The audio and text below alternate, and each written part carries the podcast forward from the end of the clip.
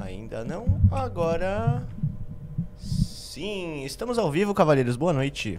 Olá, boiólogo. Olá, Ian. E aí? Prazer, boa noite. É um prazer estar com você aqui de novo depois de tanto tempo. Pois é, pois é, Normalmente eu pois só apareço aqui para cobri-lo. é. É verdade, hein? você, você faz, você faz a, a, a, a estranha live noturna de segunda-feira que eu nunca mais fiz. Exatamente. É legal, umas coisas ano aqui. São, são divertidos até. A gente não tem o mesmo desempenho, é claro, do, de Renan Santos e Ricardo Almeida, mas a gente cobre, né? E- Cobre ali e- o espaço. E você faz com o Jota, não faz? Uhum. Ah, é bom, pô, o Jotinha também é bom. Bom, estou com um visual assim, que tá assaz deselegante, eu tô parecendo um membro do Restart. É, tô com uma paleta basicamente tomada de laranjas e marrons, eu tô, eu tô terroso e quente, né? É, e se, só que se eu ficar com a caneca, fica claramente combinando. Então, vamos começar o celular pro- também aí, ó. É, o celular. Nossa, tá tudo muito combinante. Não, não, não tô, tu não tô deselegante, não. E ó, as linhas laranjas aqui do tênis também. Então, é o seguinte, galera. Bom, um dia que não tem muito o que comemorar, tá tudo meio que certo pro Flávio Dino.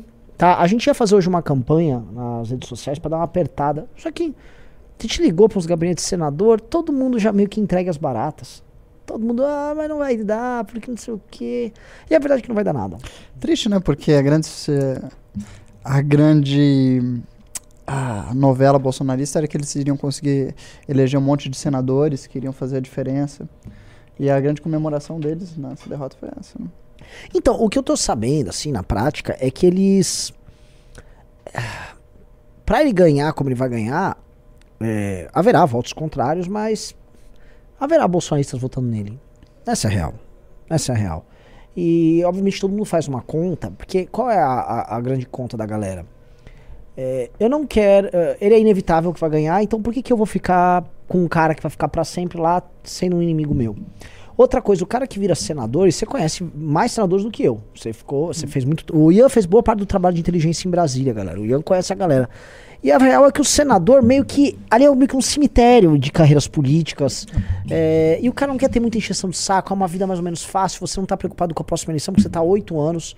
Então, né, o senador ele fica lá fazendo né, grandes negócios. Sim. Ou ele fica encostado, basicamente. É, ele não tá nem um pouco preocupado com a próxima eleição. É. Então, Quase nunca. né? Então, em geral, o- o- os senadores não vão tocar nada muito revolucionário. O que eu sei é que o Bolsonaro tem uma esperança de, na próxima eleição, em 26, como são dois senadores, é, fazerem vários, e aí eles vão lá e restabelecem os direitos políticos dele, e na cabeça dele ainda se vinga do Xandão. Mas mesmo isso é um, um tanto quanto improvável, né? E eu acho que ele fica sendo enrolado pelo Valdemar, que o Valdemar vai tocar isso. Tipo, ah, o Valdemar, sim, você fica tranquilo, a gente vai fazer uma revolução e eu vou arrumar uma briga com os tribunais superiores e pode ter sido preso duas vezes, tá? Jair, fica tranquilo que eu vou tocar isso pra você. E pede volta lá pro Holiday pra mim, vai, vai, vai, corre aí. É isso, né? Não, é completamente impossível. Agora, eu imagino, aí, algo interessante ser comentado é como é que vai ser o mandato não, o- do senhor Flávio Dino no STF? Ele vai ser, digamos assim, mais expansivo do que o Alexandre de Moraes? É, Eu acho que não, sabia? Você acha que ele vai ser Eu acho- mais. Eu acho que as motivações é, políticas do Alexandre de Moraes são mais. O Alexandre de Moraes ele tem mais energia do que o, o Dino. Flávio Dino? Eu acho que ele tem. Eu acho que o Alexandre de Moraes, ele é um cara. Ele, ele é um cara politicamente mais agressivo do que o Flávio Dino. O Flávio Dino, eu acho que ele é. Os dois são vaidosos, mas o Flávio Dino, ele, ele tem um misto de, um, de uma vontade de atenção, de oba-oba. é, que é típico de um político. O, o já o Alexandre de Moraes, eu acho que ele é um cara que gosta da briga. O Alexandre de Moraes tá lá pela guerra. Ele é, um, ele é um guerreiro. Porque ele é um cara que veio basicamente, assim, de Secretaria de Segurança Pública, Sim. em que ele ficava guerreando. Contra- Então ele gosta de guerrear. Então o problema de enfrentar o Alexandre de Moraes é que você está enfrentando um cara que gosta da briga. Tem caras que não gostam da briga. Você vai pegar alguns ministros do STF, não estão lá. E tem- você vai- a gente vai, pode encontrar vários políticos que não querem guerra. Por exemplo, um Geraldo Alckmin quer guerra, De modo algum. ele não quer guerra. Jamais. Inclusive, é, você tem razão nesse ponto, porque o Flávio Dino ele é um fidalgo, né? Ele é um daqueles é. nobres da Bahia, que vem de famílias muito tradicionais, que foi juiz, É, né? Ele chegou a ser juiz de carreira é. do primeiro tribunal. Ah, tinha um- e a família toda dele, é de pessoas muito bem colocadas no serviço público, né? Ele tem um irmão no Ministério Público, ah, como acho que é desembargador-geral da República. Não? Pera, não, Ele tem, um, desembargador. ele tem um irmão que está no Ministério Público, num O cargo Flávio muito elevado. Sim. É? sim. Ah, não sabia. É, então ele tem uma família muito poderosa, com muita gente na política. Sim, a família dele era ligada ao Dom Pedro II. Eles serviram ao Dom Pedro II, é, mediaram conflitos pro Dom Pedro II. Sim, a família do Flávio Dino é uma família muito tradicional do Maranhão. Sim. E isso é muito engraçado, né? Porque ele é um cara de esquerda, mas ele é um oligarca. O Flávio Exatamente. Dino a família do- é uma família de oligarcas do Maranhão. Dada a situação política, econômica e social do Maranhão, dá pra cravar que, vamos dizer, os efeitos históricos da, da família oligárquica dele lá no Maranhão não foram exatamente os melhores. É, e isso faz parte, inclusive, das ideias que a gente tem que ter. A gente tá falando do livro amarelo. É, uma das coisas que a gente tem que combater é, são esses caras, mas não é apenas combater, a gente tem que fazer uma substituição rápida deles. E é uma coisa que o PT falava, né, de substituição de oligarquias. Acho muito engraçado que. É uma ideia muito tradicional do PT, vencer é? as oligarquias do Nordeste. E na prática eles falam fazer isso, só que eles são. Bom, você tem Flávio Dino, eles estão com os Calheiros. É que o Calheiros não é uma oligarquia fazendeira. Tanto o Calheiros quanto a família do Antônio Carlos Magalhães e do Sarney não são de famílias ultra tradicionais. Sim. Eles ascenderam no século XX aí. É, mas se tornaram oligarquias. E se olhar, os Barbalho também, o PT ele é um amigo de grandes e velhas oligarquias do Nordeste. Que todas têm os seus meios de comunicação, compraram jornais, rádios locais, etc. E montaram o seu grupo político É. que acaba tomando conta completa do É. Estado. Sua retransmissora da Globo, etc. Todos, né? É Todos um, têm é uma um retransmissora da Globo, né? Tipo assim, Você- todo- é. Se você é senador pelo PMDB, a primeira coisa que você vai ter é a gravata vermelha e uma retransmissora da Globo com direito a rádio. com uma concessão de rádio, assim. Cara, é muito verdade isso. É, claro que sim. Olha, você terá. Essa aqui é a, é a Cleide, a sua prostituta. E este aqui é a sua retransmissora da Globo. Parabéns por ser um senador do PMDB. A sua concessão É. da rádio que nunca vai abrir nenhuma outra pra disputar com você. É, As coisas básicas, né? De ser um político oligarca do Nordeste. É. É. E aí tá aí, né? O Fabinho agora assim. Sabe uma coisa? Hoje eu fui. Hoje foi divulgado ah, o resultado do Prêmio Jabuti. E aí ganhou um poeta aqui de São Paulo e eu pensei, putz, eu preciso ler esse livro. Aí eu fui até a livraria mais elitista do país, né? Que é a Cidade Jardim. Pensei, putz, ah, obviamente. O shopping das pessoas mais, ah, digamos assim, ricas da nação vai ter uma bendita de uma livraria muito boa, né? Ah, mas eu- assim, até sério, eu sei o que você fala. Acho que nem deve ter livraria lá. Fechou. Sim, a, a que tem é muito bonita é a do Iguatemi. Sim, mas você não acha absurdo que a elite, isso é um demonstrativo que a elite não dá a mínima pra cultura. Não, mas a assim, elite paulista, a elite esperava- sulista. Você realmente esperava que a elite que frequenta o shopping Cidade Jardim, que é realmente uma elite econômica, Aham. tá? Sim, a elite. Lesse alguma coisa, tirando livros de autoajuda? Eu tô fazendo uma pergunta que não é retórica. Eu tô, eu tô estranhando você. Você já conhece São Paulo há algum tempo. Você realmente acha que aqueles Faria Limers. É. Não, eu vou lá comprar um livro que não é do primo rico. Você acha mesmo? Eu achei que eles comprariam um livro. Não, mas eu achei mais irônico ainda. Porque existe uma espécie de livraria no Cidade Jardim. Só que é uma livraria de livros decorativos. Eu não sei se você já viu aqueles table books. Sim, claro. São livros que você não lê, são livros que você coloca na sua casa. São livros enormes e coloridos e com gravuras gigantes e com fotos gigantescas. Sim, claro, claro, E umas claro. capas Sim. com adereços e tal. Que são livros apenas para decorar ambientes. Sim, tipo do é a Kim livraria Paim? que existe, ironicamente. Pô, perfeito. Porque o rico suli, o rico né, de São Paulo, etc., ele não tá minimamente interessado na cultura, mas ele ainda gosta do fetiche. Sim. Ele ainda gosta do fetiche da imagem Lógico, cultural. lógico, lógico, lógico. É bom. Eu conheci alguns ricos com as obras de arte muito curiosas nas casas deles, né? Sim. É, gente, assim, o rico brasileiro tem que morrer, isso é uma verdade, cara. Não, mas aí que Assim, tá. fa- falo sem muito a. Lógico que assim, isso é uma generalização e, e lógico que se você for uma pessoa rica queira nos doar, eu não quero que você morra. Pelo contrário, nós temos uma iniciativa agora que tá precisando de doação, tá? Não morra! Doe antes de morrer.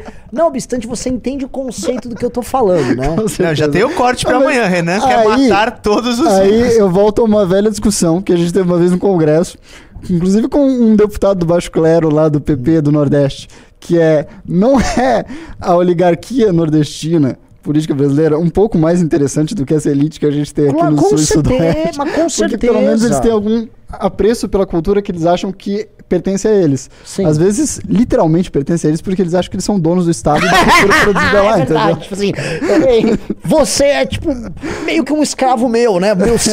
Obri- Parabéns por esse livro. Parabéns por esse livro, É. por essa pintura, por É. ter produzido isso no meu feudo. Vem, eu pago-lhe um almoço aí. Exatamente. Então, o nobre daqui, digamos, de São Paulo e do Sul, ele não tem nem esse apreço, Ele é, sabe? um, ele, é um burguês, ele é um burguês ridículo. É, Ele é, ele é um burguês desprezível. É O- muito triste Porque isso. o cara daqui nem acende uma posição, de aristocrata, né? ele é um burguês ridículo. Eu, eu entendo isso, sim. Assim, é, se você quiser ver uma livraria que esses caras compram livros, é, vai no do Shopping Guatemi. O Shopping Guatemi, ele realmente fez uma livraria muito grande, muito bonita, que curiosamente você acha alguns livros muito bons. Eu achei agora um livro do Kissinger lá, é, que tem é basicamente a tese de, é a de conclusão dele em Harvard. Uhum, É, Muito famosa. Que, falando de Spengler, de Isso. Toynbee. é, eu comecei a ler agora. É Magnífica. incrivelmente É, por, tem- importantes. por que tem isso aqui tá fazendo essa livraria aqui? Eu acho que nem o pessoal da livraria sabe exatamente o motivo. Mas ela é assim, a maior parte da, da, Uhum. da- assim, da entrada dessa livraria, ela é tomada desses livros decorativos. Sim. Só que misteriosamente tem algumas coisas boas mesmo.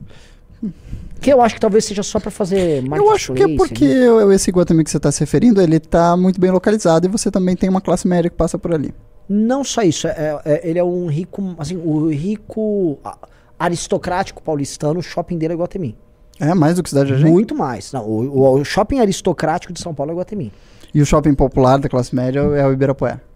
Sim, o Ibirapuera é cara. O É a cara da classe média Metrô. Tatuapé e... Não, não, desculpa. Shopping Anália Franco e shopping Ibirapuera são... São. é, São dois shoppings da classe Eu, média. e né? assim, eu nitidamente me sinto mais em casa nesses, acho que as Não, também, eu me sinto muito em casa no shopping Morumbi, que também é um shopping... é, é, ele é um passo pessoas- acima É, um do... passo acima. O Morumbi é levemente. É. Mas levemente, não é muito mais não. O Não. Morumbi, o Morumbi é... É que já tem um fogo de chão e já parece um pouco mais. É, exato. Você tem a praça de alimentação diferenciada, né? Exatamente. É, cadê aqui? Deixa eu pegar aqui o. Alguém falou de uma livraria. Bom, falando em livraria, porque, assim, uma coisa que a gente vai fazer é a, é a cafeteria da Valete, que eu acho que ela será junto, uma, terá uma livraria dentro, né? E a editora Valete, né? E a editora vai. Porque assim, a gente vai meio que fechar um ciclo. A galera. Tem uma coisa, né? Assim, tá rolando uma parada que eu venho comentando em alguns news, é, que é a descoberta, não só da Valete, mas do MBL verso novo por parte de bolsonistas que acharam que a gente acabou em 2019. E eu acho que eles estão vendo as coisas, eles estão meio assombrados, assim. Né? É, Alan dos Santos, esses caras estão começando, tipo, o que, que é Valete? Sim. Outro dia eu vi aquele Superman falando da Valete. Inclusive, eu acho que assim, pr- pelo que eu falei com o Kim, o primeiro livro da editora Valete vai sair em janeiro. Pera, não, já vai ser um agora. Qual? Um online. O, O do online? russo. Ah, ele vai fazer isso em Já, dezembro? não é que só dezembro, assim, eu vou fazer, eu tô fazendo prefácio agora esse fim de semana, tô entregando, ele tá vendendo, fazendo pré-lançamento já. Ah, é? Fazer venda online. Nossa, perdi. É, eu mesmo tava meio por fora, mas ele falou assim: não, vamos lançar com a editora Valete, mas como Kindle. Uhum. E- Eu já gostei da ideia do russo. Eu falei, pô, eu já quero preparar, pegar os meus artigos, com a ideia que você deu, inclusive. Uhum. Sim, sim, E aí eu quero fazer um impresso, quero ver umas capas anos Então, 70. é que tem aquele livro de debate comentado pelo Kim, do- Uhum. que tá pronto já, então vai sair também. O Kim me prometeu que vai revisar agora em dezembro e vai sair assim que ele acabar a revisão. Muito bom. Então já temos aí uma editora que eu acho que no futuro vai poder ganhar espaço, concorrer e ganhar. Sim. E aí, assim, é um misto de editora, é, tem a própria revista, e aí os cafés que eu acho que vão ser um hub, né? Acho que a ideia do Café Valete é ser um hub. E parte do- a ideia do Café Valete parte do mesmo princípio dessa discussão que a gente tá tendo. Que é a ideia de, tipo, beleza, essa elite que tem aí é uma bosta, então vamos a gente formando a nossa molecada aí. E a nossa molecada vai assumindo esses espaços. Tum, tum, tum. É, eu gostei muito. A gente pode falar das mensagens que você recebeu nos bolsonaristas? né? Não, não, a gente tem que ser Não? Tá bom, educado. tá bom. Não, não, não é educado, né? Assim, eu recebi uma, eu tive uma troca de mensagens muito boa. Eu até comentei com vocês que eu troquei, só que eu não. Eu acho deselegante eu comentar sobre uma conversa privada. né? Eu só comentei Tudo com bem, então só falando de modo muito genérico, mas há uma percepção geral do bolsonarismo. Perfeito? De que a gente tá Razoável? melhor. De que nós estamos fazendo um trabalho básico que eles nunca fizeram. Sim, sim. Exato. E essa, essa infraestrutura toda que está sendo montada é a comprovação disso. É a infraestrutura cultural que a direita nunca teve, que a gente está fazendo do Que, zero. e aqui eu concordo que era, assim, aqui a gente tá fazendo tudo muito do nosso jeito, e os insights são insights meio óbvios. Mas boa parte disso era também o que era planejado pelo próprio Olavo de Carvalho, né? Porque o pessoal coloca o Olavo como um guru, mas eu acho que o pessoal coloca um- o- ele num pedestal e não vai para as aplicações práticas do que ele disse, e acho que eles ficaram muito presos na figura, na personalidade dele mesmo. Sim, sem dúvida nenhuma. Eles ficaram orbitando na persona. Eles pegaram a parte mais superficial do, do, É. do trabalho. E outra coisa, né? Por mais que alguns insights sejam óbvios, ninguém fez, né? Fazer e fazer o que importa. Ninguém treinou É. a militância, ninguém. Só o MBL fez. Então, É, e aí tem, e, e entra essa parada, por exemplo, ah, nós vamos desenvolver um não sei o que da alta cultura e não sei o que.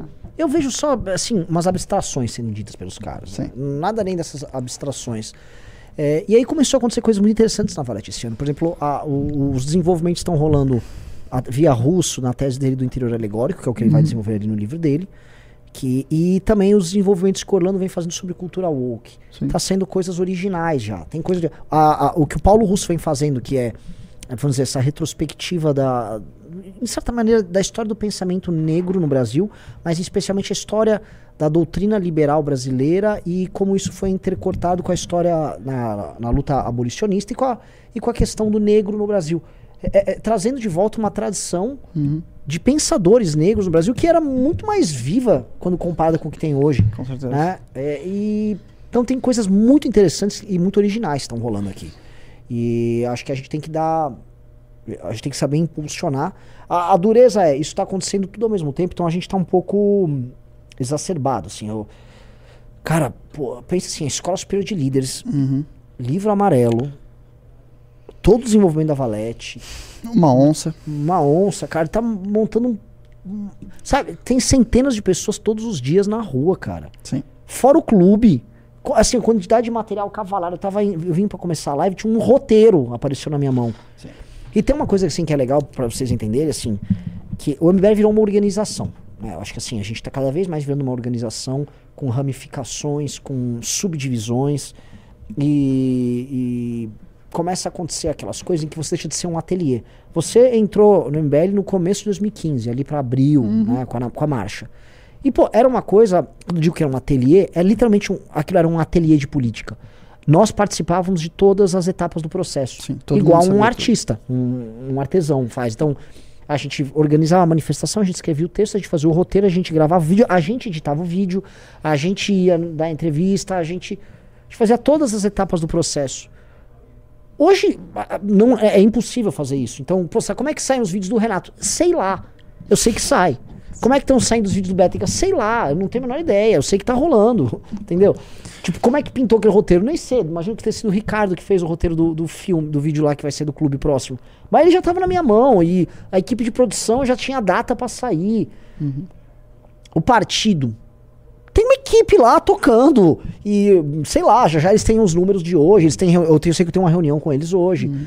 É, a, a gente ter se convertido nisso é muito bom porque, em geral, as coisas elas afundam nessa etapa. Você tem que ter uma dedicação muito grande e certas coisas não têm recompensas fáceis. Tipo assim, qual é a sua recompensa fácil ou a minha recompensa fácil em todas essas fases do pro- processo? Se você olhar, a gente não tem recompensas fáceis nisso aí. Tipo, qual é a recompensa direta tua na escola superior de líder? Ah, o poder ter dito que fez, né? Que construiu Não, isso, não, é o é- legado não, que a gente re- constrói. Não, uma recompensa imediata. Não, não existe. Não existe uma recompensa imediata nessas coisas. Pô, qual é a nossa recompensa imediata no clube? Não existe, mas. É normal, essa é a nossa vida, né? Não, porque a maior parte da, da galera da, da- do campo da direita, ele é, é- ela se move mediante estímulos muito rápidos, muito velozes. Sim, de fato. Então, então tipo, o- tipo assim, eu não entendi como é que eu me elejo com esse clube. É isso que o cara estaria pensando. Sim. Ou eu, eu fiquei rico com o clube? É isso? É, é pra ficar rico isso aqui? Qual, qual a função? Não entendi ainda. Né? A gente não pensa nesse- nesses termos. Então, é difícil achar pessoas que, que te- entendam isso. E outra coisa, é, é difícil achar os políticos que pensem assim. Porque, pô, o Kim é um baita de um político. Se o Kim desse um pé na bunda na gente, pro eleitor dele, talvez fosse até justificável em certa medida. Ele é um baita político. Sim. Ele não precisava ter certos atrasos na carreira dele por conta de uma estratégia coletiva. Mesma coisa o Arthur. O Arthur, cara, carregou um fardo ali numa época que ele era mais popular do que todo mundo do MBL. Definitivamente. Né? E eles só fizeram isso porque eles veem que o projeto é muito maior do que qualquer coisa que eles pudessem fazer individualmente. Eu Exato. acho que é, o que faz com que todos permaneçam dentro do projeto é isso. É o- saber o óbvio. De que algo realmente grandioso só pode ser construído a muitas mãos. Isso, exato, exatamente. E, e que quando você faz a muitas mãos, o que, que você tem?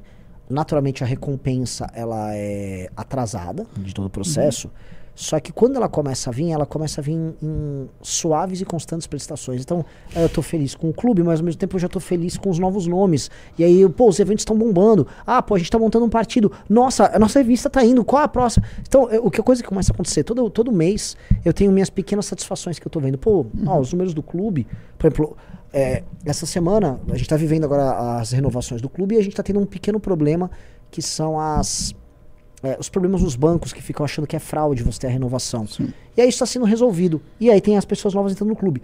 E aí o número absoluto de pessoas que estão no clube voltou a subir. E aí, pô, pô legal, tá resolvendo um problema. pô, a nova ca- capa da Valete, é, conversar com a gráfica, reduzir o custo, é, um novo padrão gráfico de. to- são todas mini recompensas que o trabalho vai vindo, para que quem gosta do trabalho é um tesão. Então, essa é uma coisa que acho que é, é muito gostoso aqui, que é você ir vendo a- a- todas as coisas evoluindo e o público acompanhando, entendendo que a evolução é do próprio público também. Eu acho que o mais importante é a satisfação histórica que você tem. Por exemplo, eu tava vendo. O Alexandre achou uma pilha de documentos das É. manifestações, você viu, né? Aham. Então, com os primeiros, as primeiras assinaturas que a gente fazia para reservar os lugares do Paulista, porque uma das grandes revoluções que o MBL trouxe para a direita, inclusive foi o Renan que trouxe para a direita, especificamente o Renan, foi criar a cultura da direita de informar a polícia É. que faria manifestações. Porque a esquerda, tradicionalmente, que organizava manifestações, as manifestações de 2013, Jornada de Junho e tudo mais, ela jamais informava a polícia, porque ela se considerava, obviamente, que a polícia é uma força opressora do Estado Sim. e a gente precisa né, estar. Não é confiável o agente público policial. Já o Renan né, trouxe essa iniciativa muito formidável de trabalhar junto com a força policial, porque não existe nenhuma razão legítima para desconfiar da atitude Lógico. dela no Brasil. E isso foi revolucionário para a direita ter ganhado uh, espaço nas ruas. Sem isso, as coisas teriam sido. teriam talvez seguido um rumo muito diferente. É, assim, é, que é uma coisa meio óbvia, né? É, Só que mas- a, a esquerda tinha um lance seguinte, que o ato de sair à rua é um ato necessariamente subversivo, lógico. E logicamente a polícia é o seu inimigo nessa história. Sim. Mesmo pra atos idiotas, uma reivindicação sindical dos caras. Eles nunca fizeram um ato de oficiar, de informar. Porque a- aí a, a polícia montava o aparato todo pra garantir o evento e. São, assim, são as pequenas, muitas inovações nossas. Sim. né? Tanto que a gente olha, né? Pô, uma coisa que eu, eu tava comentando, tava com o Júnior fazendo uma live de anteontem.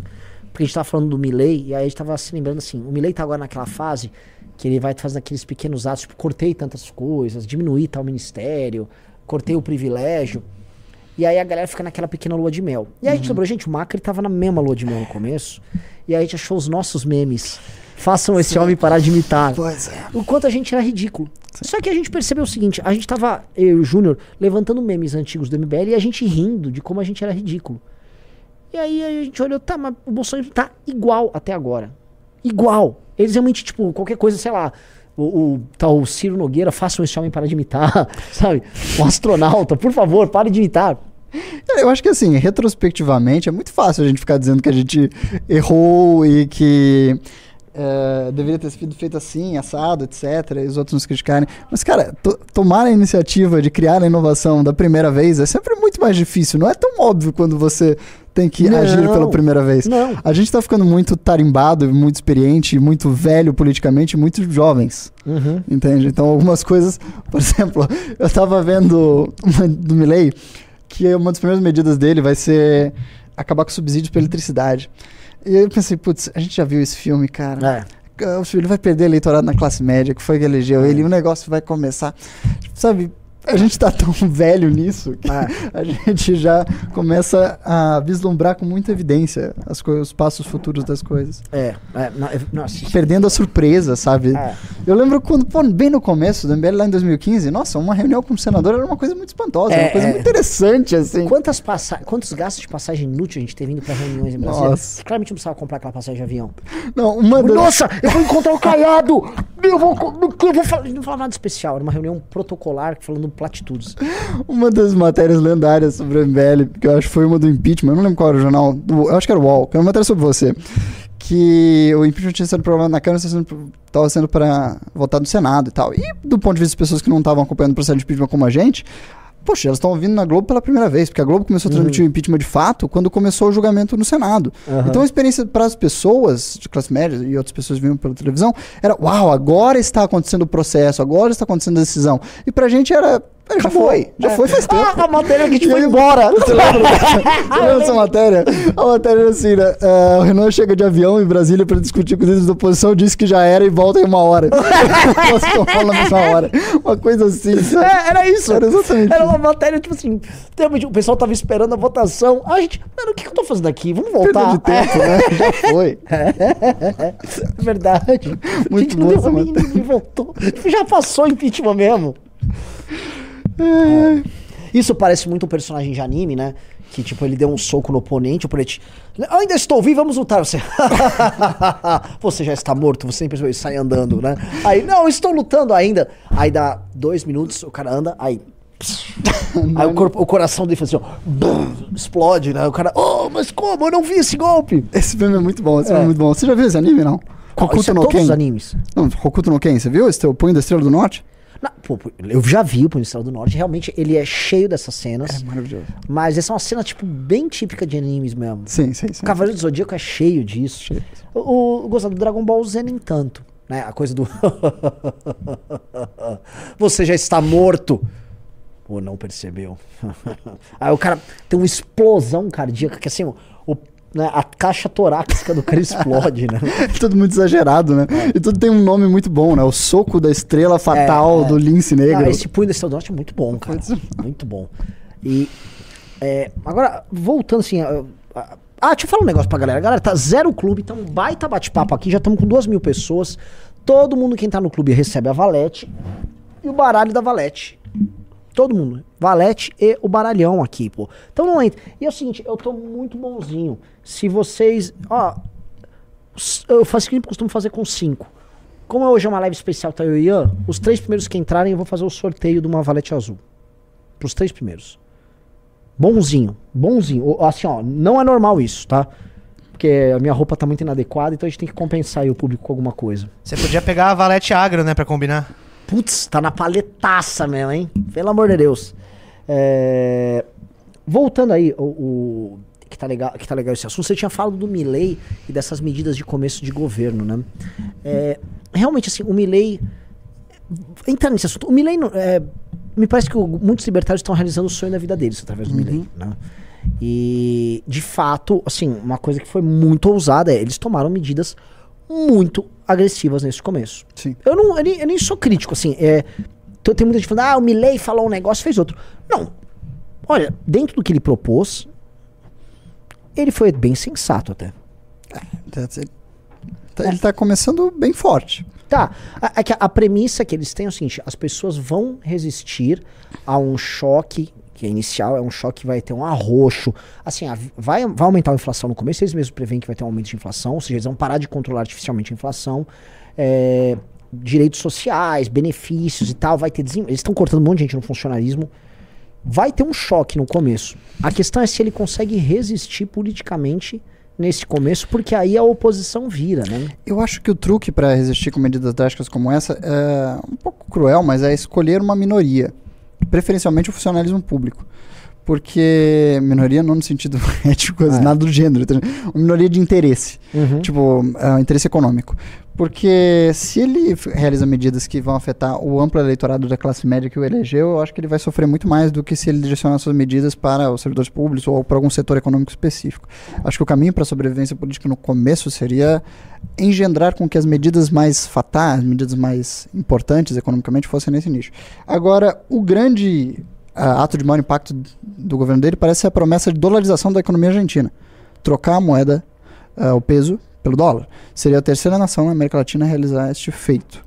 Eu não sei se para uma nação do tamanho da Argentina isso seja uma boa ideia, mas na situação atual deles talvez seja. Porque a Guatemala já fez isso, né? Eu acho É, que não, Honduras. eu- eu- assim, esse debate econômico na América Latina eu, assim, me, me desinteressa profundamente. Três países já fizeram isso, mas a questão é. A ideia central de você dolarizar o seu país é: eu não confio no meu povo para determinar a inflação da minha moeda. Então eu confio naquele povo ali porque as instituições deles são mais sólidas, etc, etc.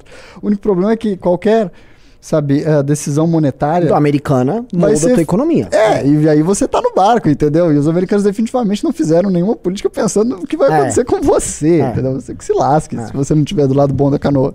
É, é. Então, assim, do ponto de vista da soberania, assim, e tal, é uma coisa muito complicada, né? Mas- É. Das economias que vivem com moeda das outras, eu acho que seria a maior do mundo, a Argentina. É, eu acho que sim. Seria bem espantoso isso. E, e eles... ah, é, e assim, é muito louco. A, a- a escolha da Argentina por um cara como o Milley, até eu tava pensando sobre isso, porque eu vi um, aquele Guilherme Casarões, que eu não concordo com muita coisa do que ele fala, né? Mas ele falou o seguinte, ó, o Milley não ganhou pelo papo de mais Mises e não sei o quê. Ele ganhou porque ele era o candidato populista, não sei o quê.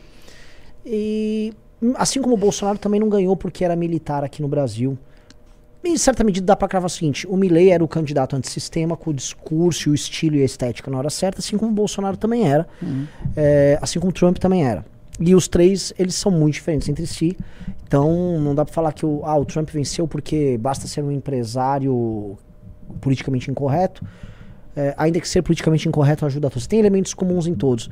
Mas é, eu não sei se, assim, se pintasse, sei lá, um, um, um cara fã do Maradona, de direita antissistema, talvez as pessoas votassem nele também. Não sei se foi pelo discurso libertário. Mas, em certa medida, também é pelo discurso libertário por causa do estado das coisas na Argentina.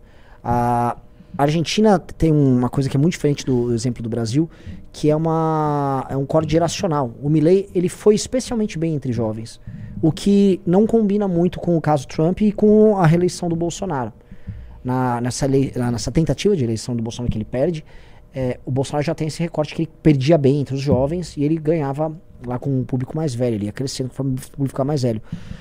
É, porque aqui tem essa questão woke, urbana tal, é, e mulheres jovens, também tá o caso das mães solteiras e tal. Mas, e lá nos Estados Unidos, essa coisa woke é muito forte mesmo entre os jovens. Já lá, tem uma coisa do jovem não conseguir viver. E assim, ele não consegue arrumar um emprego, a vida dele. A vida dele tá uma merda do jovem. Então o jovem ou imigra ou muda completamente. Então ele tem aquela guerra geracional que quem falava muito com a gente era o Canitz. Né, a briga de gerações, a briga sobre previdência. Porque quando o jovem argentino não consegue arrumar emprego ou ele ganha pouco, no fundo ele está pagando a ineficiência da geração anterior. E a geração anterior, altamente sindicalizada, com um monte de direito público garantindo eles e tal, eles estão. É, é, tem um voto geracional, o, o libertar que eles falam, também é uma libertação geracional. Pelo menos eu vi isso e eu, eu até tenho vontade de ir na Argentina para entender um pouco, porque é um, é um pouco diferente a chave que tá virada ali. Então eu não acho que o discurso libertário dele é, é de todo, é, vamos dizer, acessório nisso. Eu acho que tem um elementozinho ali. É, mas é um elemento essencial da forma do, digamos, dos valores. Ah, como é que eu posso me expressar melhor? Assim, eu acho que a subcultura ancapista que a gente conheceu muito bem aqui no Brasil não é forte o suficiente na Argentina para ter sido responsável por Não, nada não, na é, campanha dele. isso. Certamente não existem milhões de leitores de Ayn Rand e ah, discípulos de Hofbard para elegê-lo. Não se trata disso. Mas existe alguma certa revolta que é clássica da, da ideologia do ancapismo, que certamente moveu as pessoas. Sim. Mas eu acho que isso se justifica também pela concorrência dele, era muito desprezível. Eu me recordo que uma das últimas medidas do governo era tentar, desse último governo agora, na Argentina, era tentar passar ah, o que eles chamavam da reforma fiscal contra a ganância. Olha Ah, que título. aham. Assim, quando o cara me vem com um imposto contra a ganância é porque é uma fraude, é um golpe, É. entendeu? O cara está tentando lhe prejudicar. Que a ideia central era tirar a classe média do imposto de renda e deixar o imposto de renda somente para uma parcela minúscula da população. e misturar o imposto de renda com o imposto sobre empresas. E aí seria só o imposto sobre ganância. Então, assim, esse tipo de, de, de política, isso é estelionato eleitoral, sabe? É que nem o, o Paulo Guedes prometendo que acabaria com a dívida pública em um ano vendendo os imóveis da União. Você lembra dessa história? Lembro, lembro. Ou de lembro. várias outras promessas completamente estapafúrias que não cumpriu. Mentirosas, Assim, eu lembro assim. quando veio o papo da reforma administrativa do Paulo Guedes, e aí a reforma dele consistia em mexer em- no número de municípios e tal. Tipo assim, pô, Paulo Guedes, você tem que fazer uma reforma federativa com, sem ter aquela maioria, sendo que sua base é o centrão que se vale desses pequenos municípios. Então você não tem reforma nenhuma. Isso é uma conversa mole. Aliás, como quase tudo que vinha do Paulo Guedes Sim. era só conversa mole. Né? É, assim, a- é uma pena, porque assim, um dia as pessoas vão entender que o Paulo Guedes era um idiota. Sim. Um ela tem uma fraude. Uma fraude completa. Uma fraude. fraude. Uma fraude, fraude no nível de não saber coisas rudimentares sobre o Estado brasileiro. Porque se o, não adianta você falar, ah, eu estudei, eu blá blá blá, o Friedman, não sei o quê. Meu velho, você vai ser ministro da Fazenda do Brasil. Você tem que entender de direito administrativo, você tem que entender de processo legislativo, você tem que entender como funciona o orçamento no Estado brasileiro. Você tem que. Ué, não, tem- não é sobre se qualificar? Sim. Ele não se qualificou em nada pra chegar lá. Não, a esquerda brasileira tá com o MBL por ter apoiado o Bolsonaro no segundo turno. Ela devia ter atacado o MBL por ter apoiado o Paulo Guedes. Esse sim É, foi o nosso erro, meus É. amigos. É. Isso sim, a gente precisa fazer uma É. meia-culpa. Ah, aquela amizade idiota que eu tinha com ele lá. Eu, mano, eu, eu sou um imbecil, velho. Sério. Mas assim, a minha, lembrei que os papos do Paulo Guedes já em 18 eram um papo de maluco. Sim. Papo de Revolução Francesa. Completamente doido. Ah, e esse Bolsonaro, esse cara vai mexer o Brasil, vai fazer uma revolução. Que revolução que ele queria fazer? Eu ficava tentando pegar. Qual revolução que esse cara tá falando, cara? O que, esse cara tá falando? E realmente, assim, a revolução é que o Bolsonaro queria dar um golpe no final do dia, tá ligado? Era, era isso. É, e uma coisa muito engraçada que aconteceu é que no final do mandato do Bolsonaro, o Paulo Guedes foi morar no Palácio do Jaburu, que era o palácio do vice. E ele começou a perceber, sabe, pô, é um cara que tem muitas posses, tem grana. A questão de golpe começou a ficar estranha. Ele ficou quieto e ele desapareceu. E hoje ele. ele eu não digo que ele, ele se desassocia, mas ele não fala mais nada do governo Bolsonaro. Ele virou uma espécie de uma sombra histórica ali que os caras ficam lembrando. Ah, nós tínhamos o Paulo Guedes. Mas mesmo os bolsonaristas mais. Eles já estão tirando o pé do Paulo Guedes. Tanto que, assim, o- é, o- eles começaram a fazer críticas a privatizações agora, estão adotando com o Weingarten, tem um discurso meio, digo nacionalista, né, mas eles estão começando a pi- tá pipocando aqui ali umas críticas à privatização por parte do- de bolsonaristas. E eles também, como eles não estão vendo uma defesa do Paulo Guedes do Bolsonaro, eles também estão tirando o pé do... Eu acho que assim, convenhamos que a direita bolsonarista nunca foi liberal, né? A gente que impôs isso sobre ela. É. Assim, se não fosse o trabalho do MBL de ficar impondo liberalismo sobre o resto da direita, eu acho que não teria É. acontecido. Porque os grandes veios da direita, quando a gente era menor, de 2015, 2016, era, digamos lá, a turma do Revoltados Online, que buscava a ordem. Sim. Você lembra da teoria dos três... Até as, orra? das três esferas, né? Lendária teoria das três esferas. Ah, e o pessoal do Vem Pra Rua, que queria o combate à corrupção. Ninguém estava muito interessado no progresso do Brasil, no desenvolvimento econômico, Nada. na infraestrutura, entendeu? Porque a ideia é, se você botar a polícia na rua e depois, se você prender os políticos uh, corruptos, você resolve tudo. Certo, tá tudo certo. A gente, não, tem que reformar o Estado tal. Aí a gente veio com, ah, vamos reformar o Estado com uma premissa liberal. E na verdade os três estavam errados. Sim. O- um dos fracassos disso é que todo mundo que estava nas ruas em 2015, 16 estava muito errado sobre muita coisa. Então, assim, ó, prender os corruptos, você tinha que aprender, você não ia resolver tudo. Você, ah, vamos botar ordem, não ia resolver. E, ah, não, privatiza. É, isso aí não resolve tudo. Assim, as coisas são muito mais complexas e todo mundo aprendeu na prática que tudo é muito complexo. Tanto que as três visões ali, elas falharam muito e estão em frangalhos, destruídas. Por isso que eu acho que é, é legal a gente tá querendo se reconstruir, porque parte da premissa, tipo, ó, tava errado, enquanto a galera não quer se reconstruir. Acho que nunca, assim, a gente vê, por exemplo, caras, eh, esses deputados mais histéricos do bolsonarismo, os senadores, falando, eles são muito críticos, então eles ficam no parlamento criticando, mas eles nunca propõem nada. Porque o que, que seria a proposição de hoje deles? Tirando proposições no âmbito moral. Eu não sei, tipo assim, alguém sentar, Nicolas, tudo bom, cara? E aí, como é. Assim, você não concorda com a Haddad. Quer taxar, faz o L, quer taxar! O que, que você propõe pra resolver a questão fiscal no Brasil? Qual discussão? Nicolas, co- co- como resolver certos impasses de, de. E não tô pedindo pra ele ser um formulador de políticas públicas. Tipo assim, qual o horizonte dele? Ou, ou de qualquer outro. A- a- a- essa pergunta incomoda a gente porque a gente já não tem a resposta. Aí tinha respostas que eram chavões liberais, a gente desenvolvia bem eles. Hoje a gente, eu acho que é uma, uma questão de honestidade, a gente não repete mais o chavão. A gente tem dúvidas sobre essas coisas. Sim, sim, definitivamente. Alguns chavões foram testados e deram muito errado. É, A exatamente. gente já viu. Então a gente meio que já assim. viu.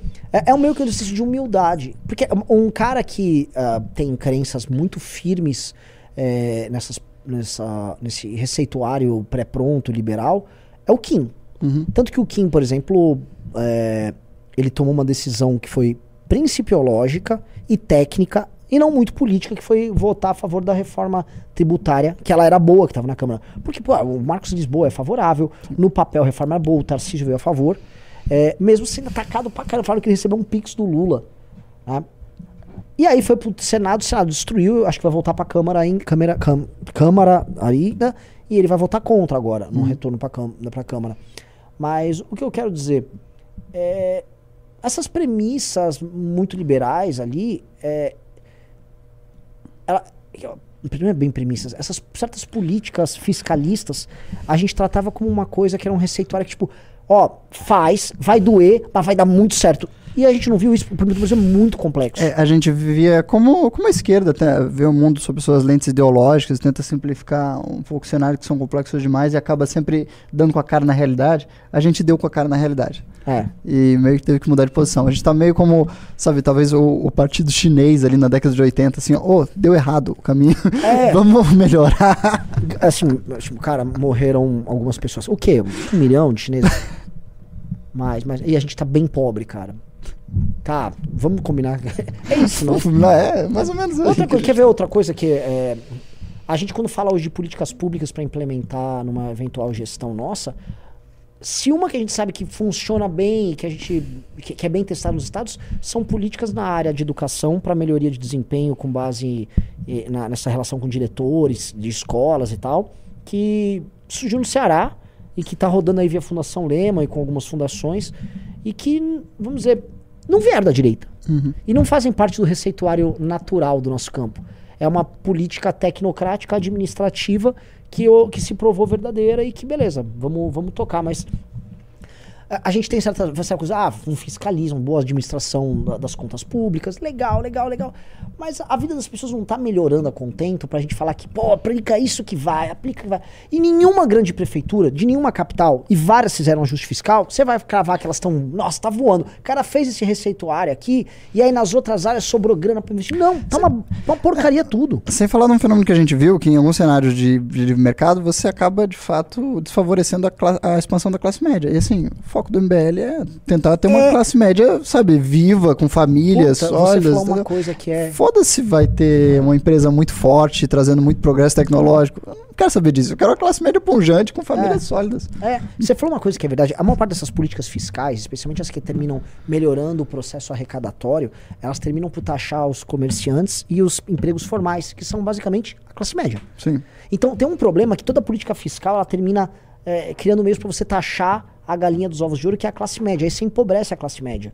E aí você fica fazendo políticas sociais para as pessoas mais humildes que não conseguem ascender socialmente. E aí você fica pagando essas pessoas mais humildes, elas não ascendem socialmente, ficam tendo subemprego, e a classe média você fica empobrecendo elas. Então não tá dando. Cara, claramente não tá dando certo. O modelo de Brasil fracassou. É um modelo que fica esfolando, chicoteando a classe média, o pobre continua pobre, o pobre não consegue ascender socialmente, só que o pobre quer ascender socialmente. Porque fica recebendo, tipo, ele abre o TikTok, vê a roupinha, ele quer comprar a blusinha, ele quer comprar o tênis, só que o cara não tem produtividade pra gerar renda pra ir pra isso. Então é uma merda. Os filhos da classe média vão embora do Brasil, isso é um, é um fato estatístico dado. A, a- porque os caras em Portugal chamam a, pra, a praga dos br- brasileiros que estão vindo pra cá. Mas não é só em Portugal. O Brasil tem pra tudo quanto é canto. Ah, tem milhões nos Estados Unidos. né? Tem- Cara, são 30 mil por mês. Pelo menos era até o ano passado. Eu não sei como é que tá essa estatística. E hoje, o melhor de tudo é que assim, são só os nossos jovens mais talentosos. Porque o É. cara que já tá velho criou raízes, tem filho, É. neto aqui, ele não vai sair do país, É. entende? Mas todos os jovens talentosos, assim, com bons diplomas, todo mundo que a gente formou que poderia É. resultar em uma mudança, esse é o pessoal que vai. É o brain drain. Os caras vão. E, e é um mix, porque vai o jovem. é, o- cara, o imigrante. O cara que decide ser um imigrante, ele. Tirando aquela coisa assim, ó, a gente vê aquelas ondas de imigrantes que estão indo pra Europa, porque é o cara que tá. Agora, o bom imigrante que quer ganhar grana em Brasil, em geral, o, imigrante brasileiro, ele é bem visto nos outros países, porque ele é um cara que tá indo trampar. Ele é um cara que tem, vamos dizer, uma iniciativa acima da média, uma propensão ao risco acima da média. E quando também é o cara que, por exemplo, se não me engano, o Kim tem uma irmã, uma prima que foi trabalhar nos Estados Unidos, tá ganhando, sabe, tá super bem. Eu tenho um, um, que, sempre foi um dos meus melhores amigos de infância, um cara que fez Unicamp. Vai ter exemplo, né? Ele tinha uma banda comigo, a mãe dele era americana, e ele foi. Então, assim, era meio americano, meio brasileiro. Mas morava aqui, família dele no interior de São Paulo. E a gente tocava, tinha banda, e ele passou no Unicamp. Filho é engenheiro, arrumou um estágio aqui, começou a trampar a empresa de engenharia aqui, tinha lá nos Estados Unidos. Ele não pensou duas vezes. Re- bye bye, Brasil, tchau. Puta cara, puta cara inteligente. Tá morando no Texas, tá ganhando pra caralho lá. Brain drain. Eu não tenho mais nenhum parente no Brasil. É, É. Tá vendo? É tipo, e, e assim, você vai conversar com as pessoas do porquê que elas abandonam, é muito óbvio. Tipo, ah, não há esperança. É. A classe média não tem esperança no futuro do país. É. Nenhuma. Nenhuma. assim como o pobre também não tem. Então o sonho do jovem é viver num país onde haja esperança, onde haja progresso, onde ele possa ter uma expectativa razoável de ascender socialmente e financeiramente, monetariamente, etc. Agora eu queria voltar sobre um ponto sobre, muito rapidamente. O, por que, que o Guedes está desaparecendo na, na direita e o que, que eu acho que significa? Por que, que ele virou uma sombra? Porque ele não tem expectativa eleitoral, né? O negócio dele é ganhar dinheiro com bolsa, etc. Então por que, que um deputado à direita iria se tentar acoplar a imagem dele de qualquer forma? É uma imagem que vai se apagar. Assim como eu acho que se o Bolsonaro não voltar a disputar, vai desaparecer. Ah, eu vou te falar um negócio. Eu acho que esse papo de liberalismo econômico já era. Tô falando aqui como trend político, não tô falando como políticas públicas, como princípios de administração, que eu acho que é uma coisa que a gente tem que manter. Pelo menos minha, minha opinião aí, né? É, Sabe, austeridade, combate a privilégio, parti- é, par- parcerias público-privadas, não atrapalhar o empreendedor, todas essas coisas são princípios para mim que são meio óbvios. Agora, que isso enquanto um discurso político empolgante, isso ninguém dá bola. O Partido Novo largou isso também. Vamos falar, assim, o Partido Novo é basicamente uma turma que é mais alinhadinha e puxa saco do Bolsonaro. É, é isso. É, do Bolsonaro e de um certo empresário lá. É, que trabalha com exato. carros, O. Salim Matar. é isso. Eles, já, eles localizaram o- a rota deles. É o lobby de, de isenção fiscal do Matar, É. basicamente. É uma agência de lobby que cuida da isenção fiscal dele. É. E aí, é, é, literalmente- isso. é, é isso. É. e aí o, o- esse discurso meio que tá, tá morto, e eu acho que é bom que esteja morto. Isso era uma importação ridícula. Isso é só uma importação ridícula que a gente tá fazendo. E eu vou falar outra coisa, tá? O que restou, que é o residual disso, já é progressista. O, o, a, a- a- o INSPER, que é a principal escola econômica dessa linha, vamos dizer, no Brasil, ela já fez a fusão, o Haddad era professor no INSPER, a fusão de um certo liberalismo econômico, com algumas boas práticas e tal, com uma doutrina progressista urbana, moderninha. O, tem um cara que é até amigo nosso, é o primo do Ravena, sempre esqueço o nome dele, acho que é Pedro, Menezes. Pedro Menezes. Hum, já tinha esquecido É, dele. o Pedro Menezes. O Pedro Menezes é um representante, é um representante disso aí. É um cara que votou no Lula, que defende isso. O Joel, mais ou menos, essa linha. E, então essa linha já está capturada. A- a- o que tinha no Brasil, que era esse misto de um superliberalismo econômico com um conservadorismo moral, que é, uma, que é o que basicamente era o neoliberalismo nos anos 80, que era Re- Reagan, Thatcher. Isso acabou. Isso não existe no primeiro mundo. Isso não, isso não é mais a, a linha que os caras tocam. A direita americana não fala mais disso. Por isso que eu acho que existe uma, uma curiosidade muito grande quando esses gringos. Eu acompanho a direita americana falando do, do, do, do Milley.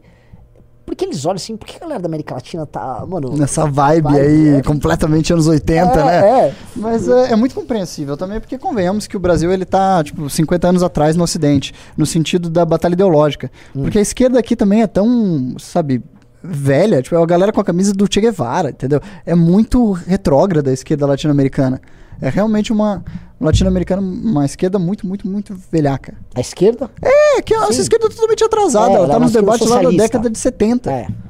é. Deixa eu falar um negócio, galera. Não entrou ninguém no clube. Eu tô, eu tô mega chateado com vocês. Ninguém, ninguém no clube. Pô, tá uma bela live, tá com 2.300 indo pra 2.400 pessoas. E ninguém na live. Ninguém, na, ninguém no clube. Pô, decepção. Nossa relação aqui. Eu tô triste. E pior que tá uma, uma baita live. É, O pessoal tá xingando demais minhas vestimentas hoje. né? Vocês só estão prestando atenção. Que isso, cara. É. É, o cara foi esquerda Milton Santos, né? É, exatamente, esquerda Milton Santos. A esquerda latino-americana tá presa na década de 70 e não consegue sair de lá. Ah. No final das décadas de 60, começo da década de 70. Os autores que você lê na faculdade são todos dessa época. Tipo, a esquerda simplesmente não se atualiza. É. Tipo, tá completamente presa numa era de ouro da, da resistência esquerdista na Europa e tal. Pelo amor de Deus. Ah, isso, isso é É muito, muito, muito, muito E quer ver, assim, eu tava vendo. uh, agora tá tendo a ascensão do- da UP, Unidade Uhum. Popular, um novo partido de esquerda, que grudou aqueles comunistas e que tem o financiamento ali daquele ICL, não a UP, mas essa turma comunista tá grudada ali no ICL, que é daquele cara do mercado financeiro. Nossa, eu vivo vendo propaganda no YouTube desse cara. Esse cara é, É. maluco, ele fica se autopatrocinando É. pra todo mundo ver os documentários dele É. falando sobre a culpa de rico dele. É, exato. Fica completamente doido. E, e o que que tem desse cara e, de- e disso? Esses caras estão promovendo uma, uma esquerda muito antiga. Sim, muito assim, antiga. a nova militância que é da UP, não é que esses caras são uma esquerda trans, isso é o PSOL. A UP é outro rolê. Os caras estão invadindo o mercado. Ah, deem, deem cestas básicas. Vocês lembram de Stalin? Foi tão legal na década É. de 40. Os caras estão voltando lá Tipo, pra trás. O que tem de novo não é novo. O que tem de novo é muito velho. Sim. Os caras. Os caras estão fazendo um revival. Por isso que eu acho que é uma coisa meio estética. É igual você gostar daquelas bandas é meio. Igual sabe, quando os Strokes soltavam um álbum meio vintage. Ah, eu tô. sou vintage. Socialismo vintage, É. comunismo vintage, vintage. É, não, vamos voltar a falar disso. Por que não falar de Stalin? Qual o problema? né? o problema eram os trotskistas. Eles atrapalharam a gente. A gente crescia bastante com o Stalin. É, É tão absurdo esse cenário, É, né? é. Pensar que existe um partido tentando Pô, deliberadamente alguns ser partidos, né? É. no Brasil. É. Chegou 100 anos depois. É, É. muito surreal a política. É, A, a esquerda, ela, ela não tá bem. Não. Ah, e, assim, a a próxima capa da Valete vai ser sobre um balanço desse primeiro ano de governo Lula. E, assim, o governo Lula reflete claramente os impasses dessa esquerda. Ele não sabe o que fazer. O governo Lula é claramente um governo que não tem a menor ideia do que ele tá fazendo. Igual, vamos falar, o governo da Argentina não sabia o que tá fazendo. Com certeza. Eles não tinham a menor ideia do que eles estavam fazendo. Ah, e assim, eu acho que a- a- as esquerdas realmente, sim, elas estão tipo. Sei lá. Tem algum país em que a, a- a esquerda tenha conseguido algum tipo. Tem o louco do México, né? O López Obrador, que é um doidão que tá fazendo uma coisa. Ele tá se aproveitando muito dessa reindustrialização que os Estados Unidos quer fazer. Ele conseguiu levar coisa pra lá, ele tá bem aprovado, mas se dá bem com os empresários, ele é de esquerda, ele vê lobisomem. Não sei se você já viu. Ele vê os chu- chupacabras. Ele acredita em chupacabra e ele posta em Twitter: Ó, temos que investigar isso aqui. Então, um fator que eu tô percebendo em todos os candidatos à presidência inovadores pelo mundo é eles são muito esquisitos. E É. eles têm algumas histórias completamente surreais que fazem eles se tornarem famosos muito rápido antes de eles serem candidatos. É, tipo, eu acho que o fato do Milley falar com espíritos dos seus cachorros ajudou ele eleitoralmente a chegar à presidência. Pariu. Puta que Eu pariu. acho que hoje em dia é difícil um candidato outsider chegar a presidente da República sem pelo menos uma boa história completamente insana. Uhum. Sabe? Ou sem, um, sem querer construir um muro da China na sua nação, sem querer falar com espíritos de cachorros, sem. Tem alguma coisa muito esquisita. Porque na era da internet você precisa de um diferencial absurdo. Uhum. Sim, eu também acho. Então a gente tinha que pegar, chamar o Beraldo, mano. E aí, Beraldo, você gostaria É. de falar? É, sei lá, tem um cachorro É, porque assim, o Lopes Obrador tem essa coisa dos chupacabras, ele tem uma ligação, com, ele tá procurando o chupacabra lá. O Milley fala com o cachorro morto. É, é, realmente assim. que merda, né, cara? É, exato. O Bolsonaro tinha suas esquisitices, e o Trump, meu Deus, com certeza. E assim, todos eles se valeram politicamente disso. Uhum. Assim, eu acho que no caso dessas pessoas que a gente citou, não sei o caso do presidente do México, mas ah, foi mais pela própria personalidade do que um ato pensado. Mas, cara, não vai levar uma década para começar a surgir os loucos de ato pensado, entendeu? Ah, sim, sim. Pelo amor de Deus. Sim, Funciona, foi provado. sim. O Jânio era isso, né? O, Jã- o Jânio é um cara muito à frente do tempo. Se for olhar, cara, boa parte daquilo que tá acontecendo hoje, o Jânio, como estratégia, antecipou. É, eu, eu estudei na faculdade dele e assim, as histórias do, Jânio, do Jânio eram contadas até, até, assim, até hoje. Porque o cara era uma figura muito emblemática, ele era um inovador muito louco no, no populismo. Ele ganhou todas as eleições que ele disputou. O cara era uma máquina de ganhar eleição, muito heterodoxo. Ele não conseguia encaixar ele em nenhuma caixinha. Ele era um cara que ganhou com um discurso de classe média, anticorrupção, vai varrer a vassourinha. Os caras achavam que ele era mais à direita. Aí ele chegou lá, prêmio pro Che Guevara, foi pra China. O cara, mano, um caos total. Ele, ele era um puta clown. Quando ele foi prefeito de São Paulo depois, ele era um prefeito, assim, lei e ordem. Ele ficava ah, multando as pessoas no meio da rua. Ele, ele, ele via assim, ó, seu carro está parado no lugar errado, tomem uma multa. E a- multava. Ele é muito louco. Então, tem, tem realmente, uma- o, o, o Jânio é um caso, assim, que antecede muita coisa. Quando ele, ele ia pros comícios comendo pão com mortadela, tô com fome, deixa eu parar aqui. Aí ele comia um pão com mortadela e desmaiava. Tipo, ele claramente fingia que ele desmaiava. Certo. Ele fazia isso. É, ele, ele jogava farinha aqui pra falar que tava com caspa. Ah, tô, tô cansado. E as pessoas adoravam. E ele é, e é mais ou menos essa tática. Ele era espetáculo atrás de espetáculo e nenhuma entrega. Nenhuma entrega não tinha nunca, nenhuma né? entrega. O que ele fazia pra falar que ele tinha entrega é quando ele era parlamentar, ele acho que foi vereador, depois foi deputado, ele protocolava milhares de projetos inúteis. Nossa, clássico. Clássico. E Clássico. não paro de trabalhar! Aí entre- protocolava um monte de projeto, nenhum passava e dane-se. Mas assim, ele é um cara que deixou muitos fãs por muito tempo. É, o, um cara que, enfim, os fãs resistiram. Assim, os janistas que tinham em São Paulo viraram depois malufistas e eu acho que eles são hoje bolsonaristas. Com certeza, ele deve ter herdado esse público. É. É, vou fazer um- uma, uma experiência aqui. É o seguinte. Tira o contador que tá na tela. É, o primeiro que entrar no clube, eu vou dar uma revista Valete azul, além da roxa. O cara vai. Eu não vou fazer mais um sorteio. É pro primeiro. E aí, Tá bom, quando sim, hoje. aparecer. é, é, quer dizer, dá 10 minutos aí a gente põe no ar. Fechou? É, um cara botou, é só o Beraldo encarnar o arquétipo Enéas, o povo adora. Cara, eu não duvidaria de um Enéas ganhar a eleição aqui no Brasil, por exemplo. Se estivesse vivo Com hoje. certeza. Hoje seria. poxa, o fenômeno dele ser viral nas redes sociais após a morte, É. sabe, sem uma equipe de publicidade trabalhando É, por trás, isso, é, é. entendeu? Uau, é um grande indicativo de que ele seria um candidato muito viável. Não, uma das coisas é, engraçadas que aconteceu quando a gente montou a missão, muita gente veio comentar com a gente, mas por que, que o partido não chama Prona? As pessoas criaram uma. Uma, o fã do Enéas, que é um caso específico, obviamente que é um fã residual, porque não existe, eh, vamos dizer, uma- um projeto de poder eneísta, né? Porque ele tá morto. Mas o fato de existir esse resíduo, um culto residual ao cara, é, com jovens, inclusive, é, é obviamente estranho. E eu tento entender os caras, porque não é que o Enéas ele foi um tipo um Dom Sebastião que morreu ou desapareceu e você não viu mais nada. O Enéas foi parlamentar por dois mandatos. Então, assim, ele, eles podiam avaliar alguma coisa da obra do Enéas. E aí eu falo, pô, você já viu o mandato, os mandatos do Enéas? E os caras finais. Por quê? Eles fingem, eles fingem, assim, é um. É diferente do bolsonarista. é, porque eles não tiveram nenhum cuidado de tentar produzir uma defesa sobre os mandatos do Enéas. Como Enéas é uma ideia, eles. Mas eu entendo. é, existe na, na percepção pública, de modo completamente errôneo, a ideia de que o deputado não é responsável por nenhum progresso. Porque ele está no legislativo, é parcial, ele é representativo, portanto, ele está sempre emperrado entre 200 e tantos outros, então ele não pode fazer nada.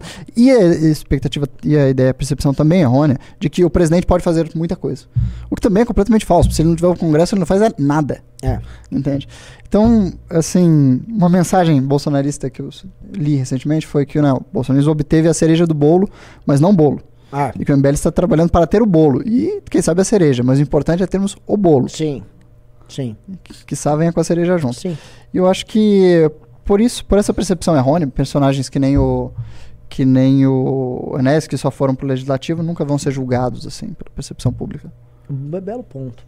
E o Enéas, além de tudo, foi um dirigente partidário. Sim. Porque as pessoas podiam avaliar também o trabalho dele enquanto líder na formação de um partido político. O Prona, ele ficou idolatrando. O Prona era uma bosta, galera. O Prona não existiu como partido. O Prona, ah, tirando uma eleição em São Paulo, em que o Enéas puxou um monte de picareta, que ele puxou ladrões que tinham no Prona. E aí a dobra dele era a doutora Avanir, para deputada estadual, que era outra piada. O Prona não tinha nada. Aí os caras, não, porque o grande Prona. Ai, pena que o Prona. Ah, se você acha assim. E tem pessoas tentando montar o Prona lá, Tem, lá no, tem. No TSE lá. Se você tá dedicada a, a cultuar o Prona, cara, você é um idiota, cara. Então, o cara tem que ser um idiota, o cara nem conhece a história. O Prona não existiu como partido. Então o Enéas não era um líder de nada. O Enéas era uma figura caricatural, com algumas ideias que você vai achar interessante ou não. Eu acho que era um cara verdadeiramente patriota, ele era um cara verdadeiramente bem intencionado. Mas nada além disso. Acho que ele era um ególatra também, né? Pra caralho. é Ele, lógico. ele tem o tipo de linguagem de um coach de Instagram de hoje em dia, sabe? Ah. Tipo, eu sou, cara, eu mudaria tudo. Sabe essas, É. essas afirmações muito radicais Sim. que são muito viralizantes no Instagram? Sim. Ele tinha essa linguagem, assim, com uma Sim. barba bem legal também que viralizaria. É. Ele seria um baita meme Ele hoje. não parece aquela coisa. Eu, eu- sempre falei desse, desse tipo de meme que tem. Que é um meme. Não um meme, a definição de meme que a gente tem em redes sociais, mas é, como uma figura quase arquetípica. Que é o do mendigo que tem sabedoria. Uhum. O- as pessoas adoram. Tem um mendigo que fala no MASP que ele falava tipo assim: é. O que, que adianta as pessoas estarem andando cheio de riqueza na rua se elas não sabem a verdadeira beleza da vida? As pessoas, caralho, que mendigo, mano, falou verdades e tal. Isso tem muito. Não existe. É, essa- As pessoas adoram a ideia do mendigo que fala verdades. A pessoa muito simples, tem uma sabedoria. Tipo, a- a- o- no Brasil, o arquétipo do mendigo falando verdades, ele é o Diógenes, né? As pessoas adoram o mendigo falador de verdades. E parece que o Enéas parece isso pro fã deles depois. Ah, ele tá ali falando umas verdades inconvenientes que a sociedade não tá pronta pra ouvir. Sim, mas ao mesmo tempo ele se vendia como um grande doutor, Um né? técnico, ele era um cardiologista, médico, é. não sei o quê, outro com muitos, muitos, ah, É é titulado, muitos né? titulados. né? É. É, Vamos lá pro. Vamos pros Pimbas? Vamos para os Pimbas. Enquanto isso, pessoal, entrem no nosso grupo do Zap, que está aqui na tela, mbl.org.br barra zap, né? Não vai ser a mesma coisa do clube, mas lá vocês vão ficar sabendo também de muita coisa em primeira mão, trocar aquela ideia, então entrem lá, tá bom? Pessoal, Diego Souza falou, realisticamente, o que precisa mudar para que um ladrão fique preso pelo menos 5 anos em regime fechado? E como isso pode ser feito? Código Penal e Código de Processo Penal. Especialmente o Código de Processo Penal. As pessoas falam muito no Código Penal Brasil. O grosso do problema tá no Código de Processo Penal. Eu Samuel falou, Guilherme Boulos foi denunciado pelo Rubinho Nunes por rachadinha. Eu, cara, eu não comento sobre as MBLs, nada. É isso. Cavaleiro Artorias falou: O Shorts do YouTube é uma boa ferramenta para furar a bolha. O Costenário é prova disso. Ele faz muito sucesso entre os bolsonaristas. Em todas as- os vídeos curtos, eles todos viralizam. O PH Maverick. Boa noite. Na editora Valete terá livros de outros temas além de política, tipo ficção científica, fantasia, etc. Acho que tem que ter. E ah, uma coisa legal pra você eh, pesquisar: tem uma editora americana que tá fazendo um, um trabalho nessa linha que chama Passage Press. Passage Press.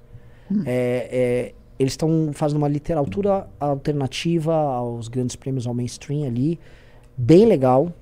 E, obviamente, tem o fundo político ali e tal, mas é, é um trabalho de literatura.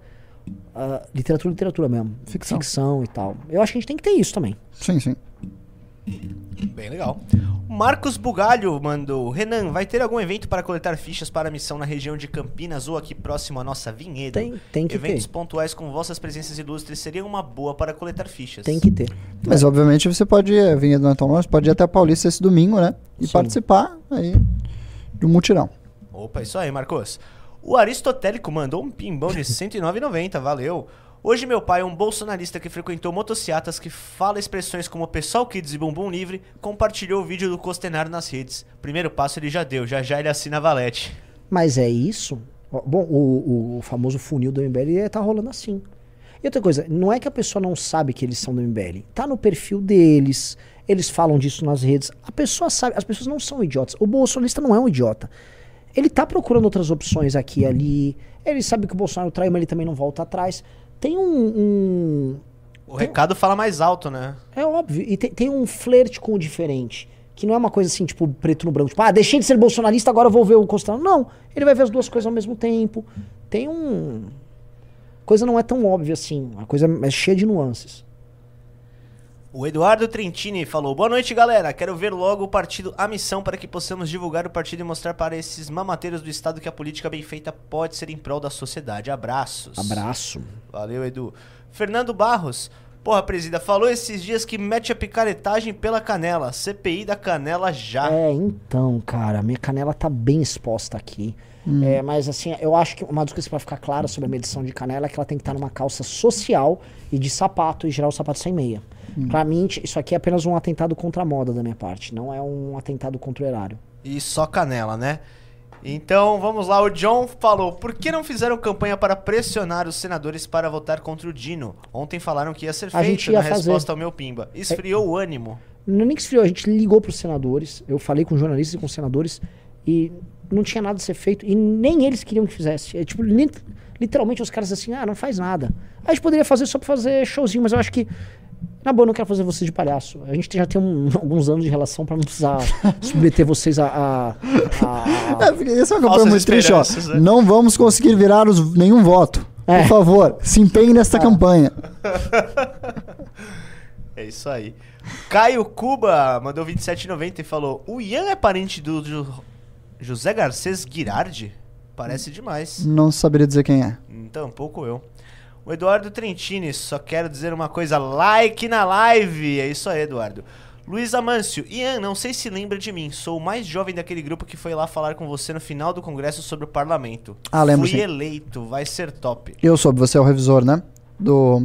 Existe um grupo de trabalho desenvolvendo o regimento interno do próximo Congresso Simulado. Eles estão fazendo um documento. Sério? Sim, fazendo um documento bem amplo, inclusive, estão fazendo uma pesquisa enorme. É um grupo grande de trabalho e eles fizeram uma eleição interna para ver quem é o, o relator né, do regimento. Meu Deus do céu, cara.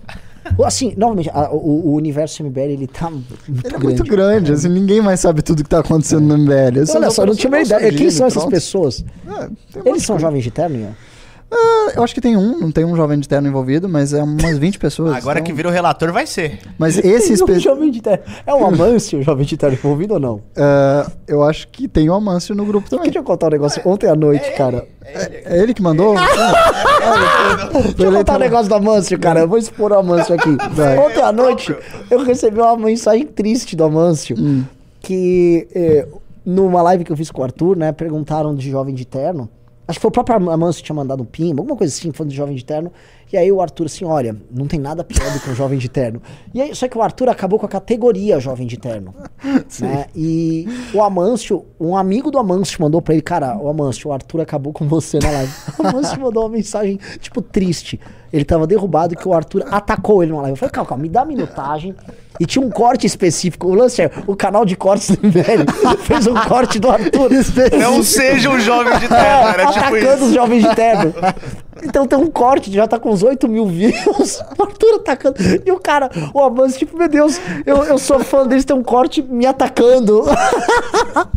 e aí eu- ele me mandou uma mensagem. Eu falei, deixa eu assistir aqui, me dá a minutagem. Eu falei, eu não tô te atacando. Ele, tá, ele tá atacando a entidade jovem de terno. Abstração. É, entendeu? Que é um, é um problema, jovem. A não ser que seja, tipo assim, o Ian, que já não é tão jovem, e que não usa o, o terno como um meio de, de se tornar um jovem. é, tipo, Não usa o terno como meio de se tornar um jovem de terno. é, é, não, porque o jovem de terno é o seguinte: o ato de você usar um terno é porque você quer parecer uma pessoa muito séria. Sim. Entendeu? Então o jovem, ele não é sério por natureza. O jovem não sabe nada, o jovem é um cabaço, o jovem não sabe nada da vida. Então ele põe um terno, ele tá imaginando o quê? Tipo, falar, o doutor, tudo bom? Ele, não, eu tenho uma opinião aqui. Você não tem opinião, você E é um Arthur jovem. falou, você vai escrever sua biografia? Não vai, tá ligado? Não vai. tinha uma criança pra biografia. Isso. Então, assim, então, pra que, que você tá de terno, jovem de terno?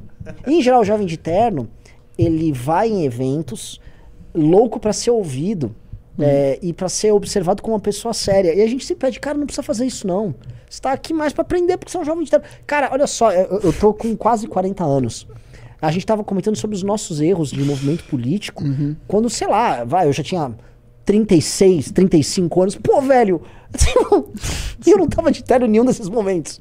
Então, o, o- tem, que ter um, tem que ter um pouquinho assim, o jovem de terno tem que ter um pouco de um exercício de humildade. Porque muitos jovens de terno, eles estão com a cabeça meio formada, com ideias muito, né?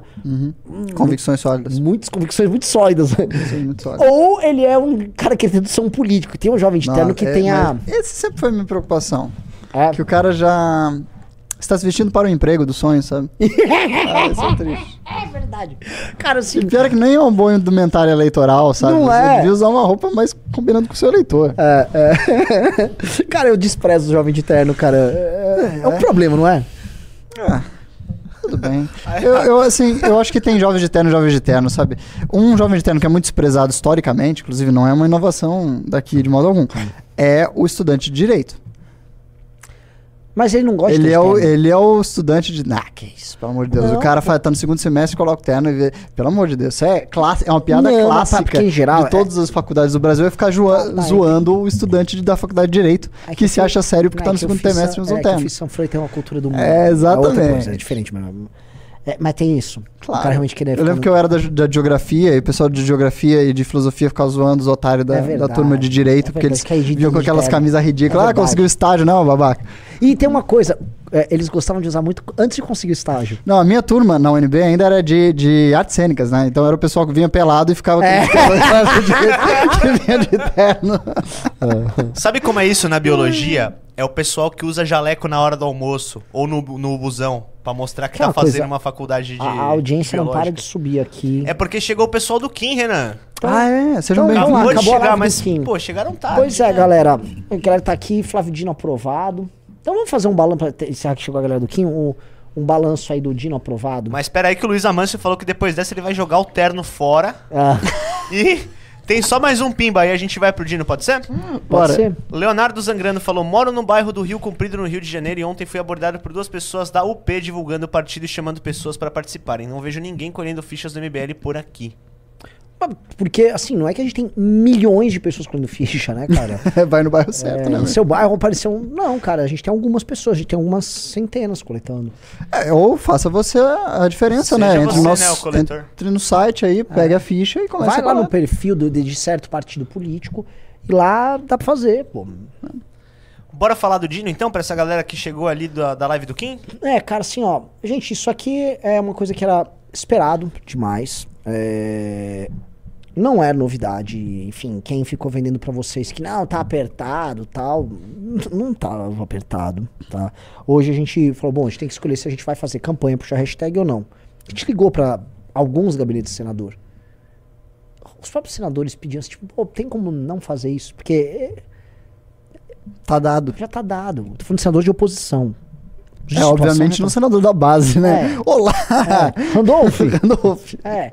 Então, o que, que eu posso cravar? Assim, a gente pode deixar para vocês de, de lição e, e de análise. A primeira lição é o seguinte: é, lembra que estava tendo uma rebelião de senadores contra o STF e tal? Cadê a rebelião? O Lula meteu o dia. Porque o lance foi o seguinte: o Lula fez. O Lula e o Alexandre de Moraes e o Gilmar estavam brigando. Eles se recompuseram.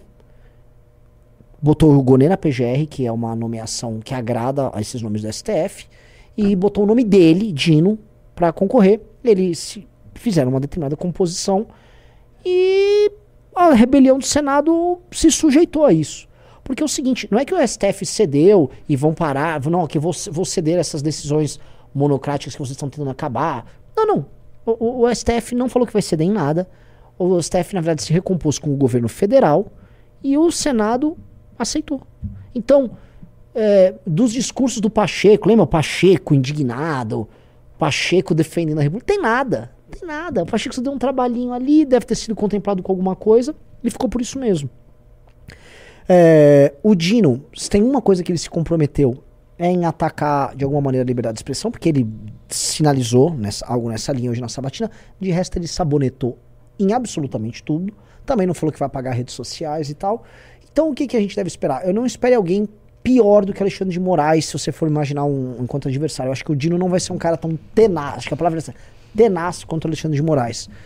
Mas imagine que o Lula, agora que tem um advogado dele e que tem o Flávio Dino, o Lula, ele tem eles dois, o Toffoli, o. Esse, Barroso não é dele. Barroso, é, esse trio aqui, tá? E mais um- uma suposta ideia aí que parece estar quente do Lewandowski indo pro Ministério da Justiça.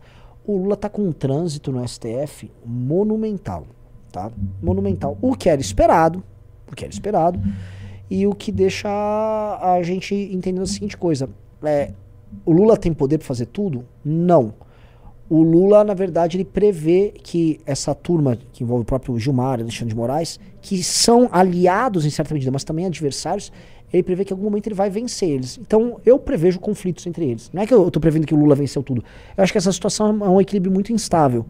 E não sei o que, que você acha. Ah, eu acho que assim, o PT teve muitos mandatos. Ele construiu muitas e muitas e muitas cadeiras no STF já.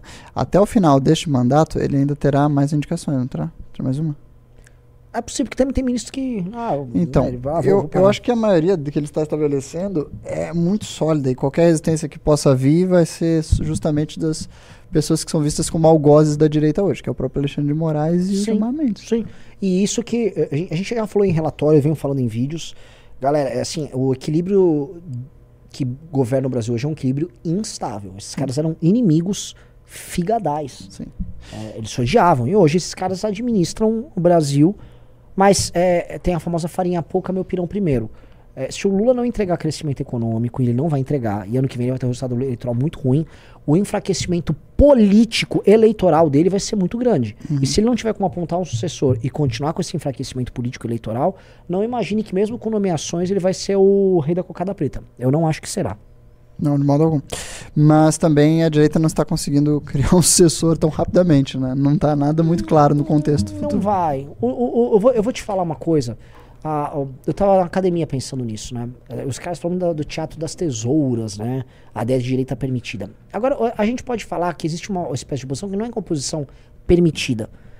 Existe uma oposição autorizada. E é diferente, porque a, a ideia do teatro das tesouras que eles falavam é que, vamos dizer, PT e PSDB se alternavam no poder e eles concordavam nas mesmas ideias e eles fingiam uma falsa oposição. Não é isso que está acontecendo hoje. O que você tem é uma oposição, que é a bolsonarista, cujo que ela discorda dos outros caras. Ela discorda, ela discorda mesmo. Eu acho que ela discorda verdadeiramente. Só que o que mais interessa a ela, verdadeiramente, é a manutenção dos seus cargos e de suas posições. Sim. Então, a ela, se ela se comportar, é permitido manter essas posições. E ela não tem o que fazer com essas posições. Então, ela, é, é, eu acho que assim, qual é o teatro? Teatro das vassouras. Porque para eles não serem varridos de lá, eles ficam lá, ah, eu tô fazendo alguma coisa aqui. Eles ficam fingindo que estão em Fingindo. conflito contra os seus adversários. Isso. Mas o que Sim, interessa a eles é a manutenção dos seus mandatos. É, Exato. assim, é a manutenção de mandato. E é desesperador pra eles, porque vários deles é, querem manter os mandatos, mas eles acreditam no que eles falam. Um- eu acho que assim, um, um Gustavo Gayer acredita em uma parte importante do que eles falam. Quanto por cento dos bolsonaristas você acha que acreditam? Eu acho que, não- assim, não é a maioria. Eu realmente acredito que não seja a maioria. Eu acho que a maior parte da bancada bolsonarista que nós temos no Congresso é oportunista, viu uma lógica de likes para ganhar um mandato com muitos privilégios e tomou esse caminho. Eu acho que se existem bolsonaristas ideológicos que realmente acreditam nas campanhas contra a vacina e tudo mais, é uma minoria bem pequena. Ah, você acha que também o Gayer está nesses... Eu acho que o o- o- esses caras, eles acreditaram no mito. No, quando digo não tô falando do Bolsonaro, eles acreditaram na ideia de tipo, o povo tá fazendo uma revolução, isso não pode ser parado. Eles entraram naquele afã e eles acreditaram. A gente, que eu tava falando na live ontem com o Ricardo, a gente nunca comprou isso. Uhum. A gente sempre teve um ceticismo a ponto de passar o impeachment e falou: Meu, vamos parar com as manifestações? Porque não tinha sentido, elas iam perder força e como perderam força depois. É, e essa galera não, eles acharam, tipo, não, tem algo, e tem algo. é, tem uma, tinha uma propaganda da Pirelli, de. Faz pneu Pirelli, né? Que é assim, Pirelli, potência não é nada sem controle. Não adianta se ter rua sem ter um plano, sem ter direcionamento. Potência não é nada sem controle. E, é, é, assim, é, é- é- a propaganda da Pirelli ela, virou um mantra pra mim. Não adianta você ficar. Ah, o poder de. Então, esses caras acreditam nesse poder místico do Bolsonaro, das ruas e tal. E que eles iam fazer alguma coisa e. sem- Eu, acho que, eu acho que um fato muito ah, importante de se perceber é que, pelo bolsonarismo não ter participado da articulação do impeachment, eu acho que eles não conseguiram enxergar que as manifestações só tinham resultados porque elas buscavam resultados específicos. E quando eles foram Exatamente. realizar manifestações, eles fizeram manifestações difusas, porque eles nunca participaram da articulação Uh, que resultou do impeachment. Perfeito. E mais, eles não tinham coragem de dar nome ao que eles queriam nas manifestações. Sim. A manifestação gigante que eles fizeram em 7 de setembro de 21, todo mundo sabe, eu autorizo. Eu autorizo o quê? Era pra um golpe, porra. Se o Bolsonaro fizesse assim, é o seguinte, ó, vamos cercar vocês, ministros do STF, vocês têm dois dias pra sair daí. Povo na rua pra depor. Ele tinha um objetivo claro, mas ele sempre tinha que ser aquela coisa tortuosa. Ele tinha que ficar fingindo. E aí o cara disse, é isso aí, não sei, ele tem uma caneta, ele tem um plano. Aí nunca, e nunca tinha uma vitória concreta. Tanto que o que acontecia? Toda vez que o Bolsonaro fazia uma manifestação, depois ele tinha uma derrota. Sim, horrível. Todas as vezes. Era a gente fazia uma manifestação pra ter uma vitória. Ele fazia uma manifestação e tinha uma derrota. Então era aquela coisa. 7 de setembro ele botou. Cara, ao redor do Brasil, deu um milhão.